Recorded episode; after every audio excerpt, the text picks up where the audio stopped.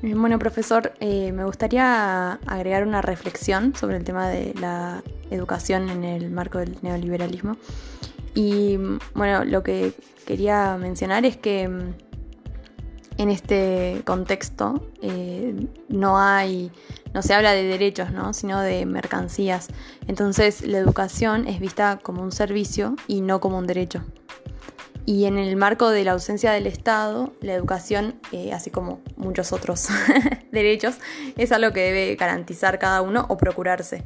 Em, y lo que sucede también en, este sistema o modelo, eh, los estudiantes son clientes de un servicio y no sujetos de derecho.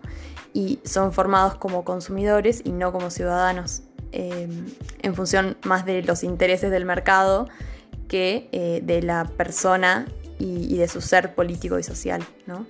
Em, y bueno, también a partir de la lectura em, reflexionaba sobre la idea de la eficiencia eh, como amenaza eh, frente a la educación, ya que con este criterio muchos quedan excluidos y no solo en términos de clases sociales, sino también, por ejemplo, de discapacidad, de, por ejemplo, pueblos originarios eh, y otras eh, minorías. Em, y, bueno, otra reflexión eh, sobre más a nivel local, como que lamentablemente la educación sigue siendo algo muy mm, poco prioritario en las políticas del Estado, en la provincia, con bueno, precarización y, y desfinanciamiento.